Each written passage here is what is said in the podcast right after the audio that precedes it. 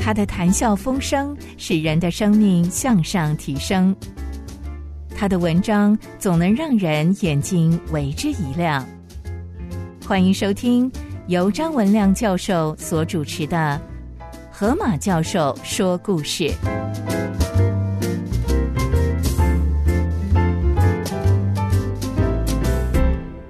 各位先生、各位女士，我是张文亮教授。我今天要分享的故事是。落寞天涯鸟为伴，一个普世非常有名的自然科学家，女性科学家斯坦福德 （Stanwood） 的故事。午夜地平线上画出一道凄凉、绝望的尖叫，啊！平静的街道上，急奔来的马车，医生，快快，他又发作了。医生拿出一支针筒，他说道：“这一针的镇定剂可以让他安静。”疲惫的妈妈含着眼泪看着女儿，她喃喃道：“可怜的孩子，我可怜的孩子，依然是那么样的单纯、可爱、认真。如果不是那个狠心的男人，他也不会变成这个样子。”医生说：“我只能使他安静。”但是我没有办法使他得到痊愈。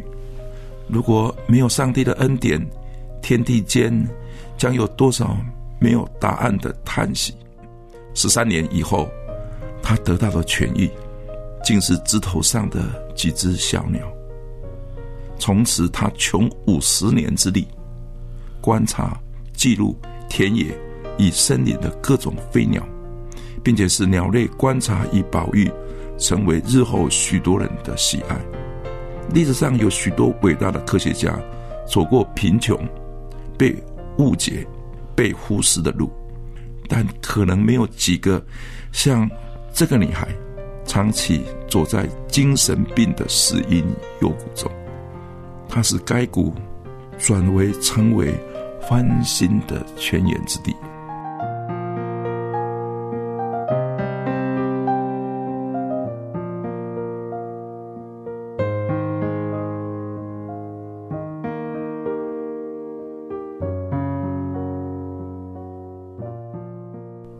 一八六五年八月一日，斯坦伍德 （Stanwood） 生于美国缅因州的小城埃尔华兹。这里是美国东北部最美丽的地方之一。古代的冰河在这里切割出雄伟的瀑布，又有巨大的湖泊、森林、平坦的原野。虽然冬天的时间稍微漫长一点，人迹非常的少，但这里却是野生动物天然的保护区。斯坦伍德的父亲属于加拿大海军的船长，航行过许多美丽的内陆河川。有一天，他的父亲带着船航入了缅因州的联邦河，看到河畔的埃尔华兹，就决定在这里盖一间房子。后来，船长自加拿大新斯科夏半岛带来新婚的妻子，他们在这人口不到八千个人的世外桃源孕育的四个女儿。一个儿子，斯坦伍德是长女，他从小就体弱多病，安静内向。祖母教他裁缝、织布、染色，母亲教他认字读书。在这个偏僻的小城，每一个家人都需要学习自给自足。下课之后，斯坦伍德就到森林中散步，踏着铺地如毡的针叶，看着阳光，好像是顽皮的松鼠在林叶间跳跃。森林本身就是一个奇妙的音乐舞台。透过他日后的笔记，他依然可以仿佛听到茶腹鸠在树枝上叽叽的叫声，多彩羽毛的啄木鸟用鸟语顶着树干，用坚硬的啄嘟嘟的敲着树皮，丰富白眉的朱雀婉转的歌唱，暗色的鹪鹩在树顶上呀呀。的叫着，带菊鸟像是带着王冠的小鸟，在枝桠上神气的站着。柳莺在草丛里唱着迷人的歌曲，白虎来展翅在林梢间飞舞。野鸟的声音是大地的天籁。如果森林中没有野鸟，将是何等的孤寂。斯坦伍德从小就熟悉森林、田野的小鸟，他看着它们就觉得很愉快。在日后的自然观测的记录中，这些小鸟都会成为他亲密的朋友。越喜欢野鸟，斯坦伍德就越喜欢阅读有关于生物与博物学的书。斯坦伍德十四岁的时候，他的父母看他这么喜欢念书，就送他到罗德岛的普罗比连斯中学。斯坦伍德兴奋的日记中写道：“只要可以到学校念书。”就是要我爬着去，我也愿意。斯坦福德在中学的成绩一直名列前茅，在全班六十名的学生中，他以第六名毕业。但是他的内向沉默，几乎使人忘了他的存在。中学六年，他只交了一个朋友，叫做伊凡斯。特异活动，他就是以罗德岛的姨妈参加当地的教会。姨妈没有孩子。对斯坦伍德视如己出。斯坦伍德在日记上写道：“姨妈的家好大，每一件的家具都是精心的制作。姨妈经常带她参加当地的上流社会的聚餐。她常常是珠光宝气女士当中穿着最保守的一位。在人群中，她永远不是一颗闪亮的星星。”他从未想过要成为一个伟大的人物。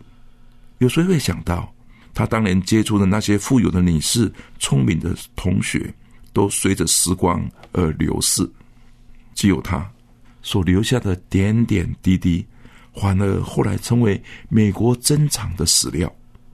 高中毕业之后，因为斯坦福德认为成为老师是可以不断付出爱心的职业，他便决定做个老师。他继续去念普罗登斯师范学校。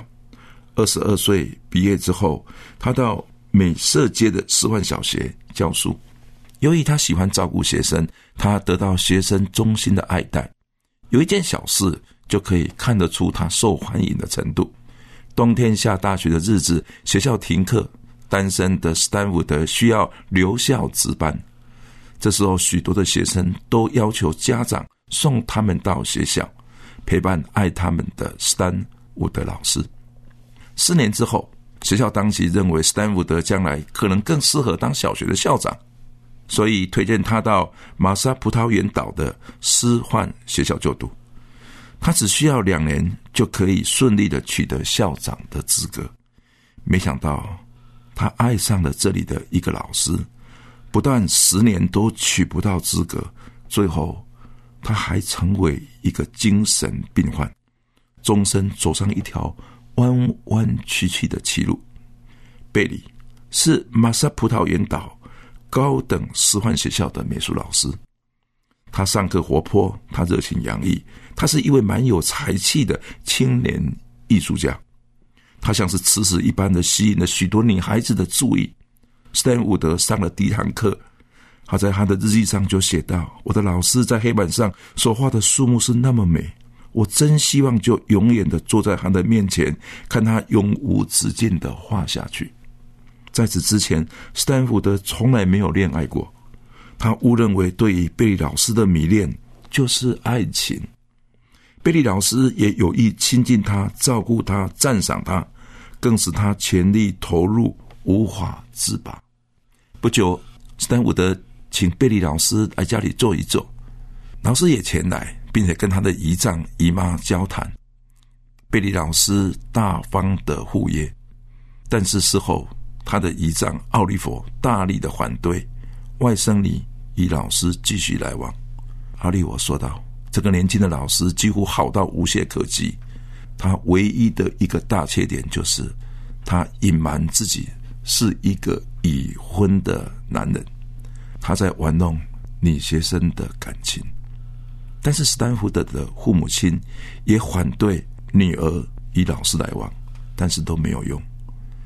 斯坦福德已经听不下长辈的话，他认为只要全心去爱贝里，一定会离婚来娶她的，因为只有他能够给贝里老师真正的幸福。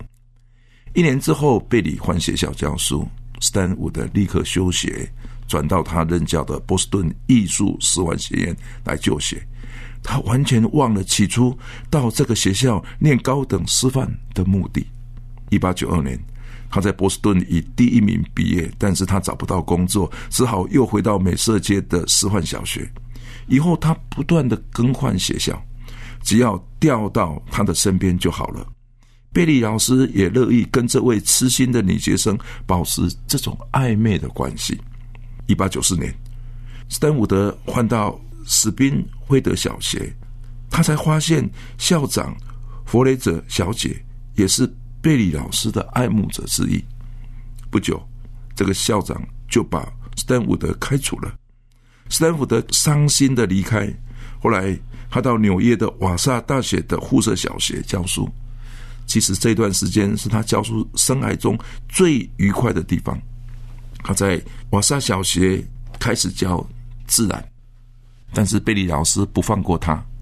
不久，一通电话，斯坦伍德立刻辞职，又回到他的身边。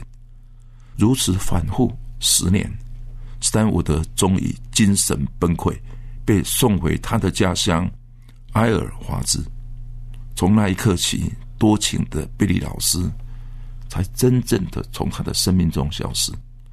以后，斯坦伍德经常爬上围墙，对着外面尖叫。幸而他的父母爱他，了解他，接受他，没有骂他，没有丢弃他。孩子虽然受伤，总是知道回头了。斯坦伍德一共疯了十三年，没有人知道他是怎么好转的。他自己在一九一三年五月十一日，忽然自己提笔。在日记上写道：“我正在松树下听着婉转的鸟鸣，紫红的柳莺在树林中歌唱，在枝条间跳跃，我不禁流连忘返。以后他经常独自一个人坐在林中的泉旁，看着鸟怎么饮水，怎么洗濯，怎么歌唱。他写道：‘哦，小山雀的歌声像是潺潺的流水，那么好听。’”野鸟是非常敏感的，任何快速的移动都会惊吓它们。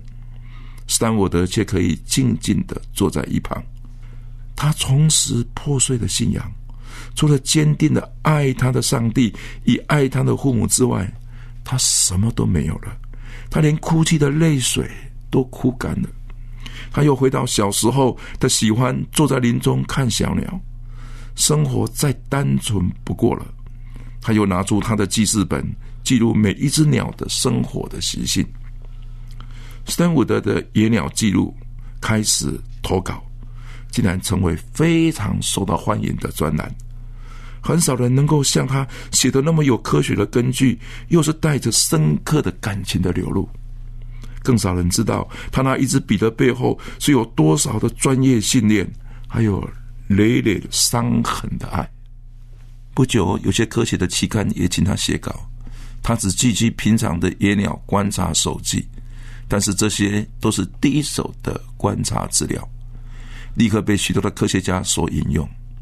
斯坦伍德最著名的是野鸟摄影，他所拍的照片被许多的杂志所采用，甚至非常著名的《自然》杂志也为他所拍摄的来出专栏。他照顾一些病鸟与受伤的小鸟，并且成立了一家野鸟的庇护所。开始只是一只受伤的小乌鸦，他照顾一年。他还出版了一本小乌鸦的故事。这只小乌鸦复原之后，又回到大自然。他又长期照顾一只生病的猫头鹰。后来越需要照顾的鸟越多，他写下每一只鸟的故事。这些鸟是怎么筑巢、怎么喝水、怎么觅食、怎么歌唱的？在他的笔下，野鸟不再是可有可无的大自然的点缀，而是奇妙的生命。他写道：“自然界的每一个生命，真的是美到极致。除了野鸟观察之外，他也记录蚊子怎么飞翔，青蛙的鸣叫的频率，蚯蚓怎么交配，蜂鸟怎么飞翔，还有蚕蛾如何的作用，吐丝成为蛾。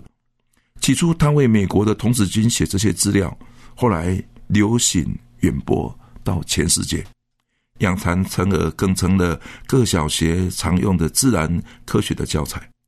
三五的晚年过着非常贫穷的生活，他的稿费完全无法支持他的生活，以照顾野鸟所需要的经费。他只得长期的依靠政府的救济金，还有过去学生的资助，还有他沿街贩售圣诞的卡片，还有他替人缝补衣服生存下去。但是他不自怜，他无暇自怜，因为还有许多可怜的野鸟需要他去照顾呢。斯坦伍德的一生没有机会扮演好情人、好妻子，还有母亲的角色。少女的梦想，他一个也没有实现。他长期的忧郁，挣扎于精神病的边缘，把好的工作给丢掉了，把好的身体相貌都被剥夺掉了。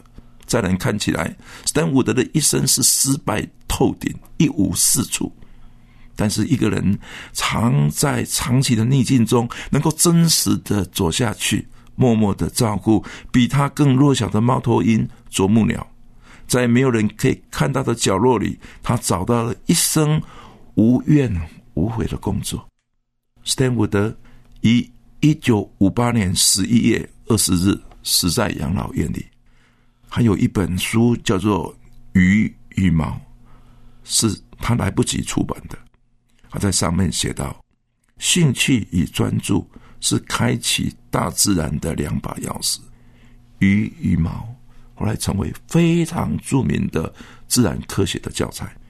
一个人到了老年，还做着少年时代需要做的事，这是多么奇妙啊！他在人生漫长的五十年的岁月投入野鸟观测，确实是了不起。因为野鸟没有任何的经济价值，不像是养鸡养鸭那么的实际。当一个人因着敬畏并且赞赏上帝的创造，而看重一只猫头鹰的生命价值多于经济的价值，那岂不是一件神迹？在他死了之后，美国的政府才肯定他伟大的贡献，保留他的住处，成为在地的历史纪念馆。啊，我们是不是太忙、太紧张了，以至于忘了外面的白头鹰、麻雀是怎么个叫的？主耶稣，我感谢你，我看到有一个这样的一个姊妹，一生过这么辛苦的日子，所有扮演一个好情人、好母亲的机会，她都没有了。因着一个男人，她后来得到精神病，十年为这个男人到处的奔波，十三年的精神病的生活，使他一切都被剥夺掉了。没有人知道他是怎么痊愈的。没有人知道他是如何走出这生命的低谷，没有人知道他如何使那个眼泪的地方能够成为将来祝福许多孩子自然科学教育的题材。谢谢主，谢谢主，只有你能够做，只有你能够救，只有你能够扶持，只有你能够帮忙，只有你能够在那眼泪之地成为一个泉水涌流的地方。斯坦伍德的一生何等的感动我，让我能够体会。什么叫做在默默的角落里面做上帝给一个人的感动，就已经是足够让人欣赏了。主啊，其实我自己也在难过当中，也求主带领我往前去。永远记得在默默的角落所做的，也许别人不知道，那是也无所谓。主你知道，主你知道，我这样祷告祈求，奉耶稣基督的名，阿门。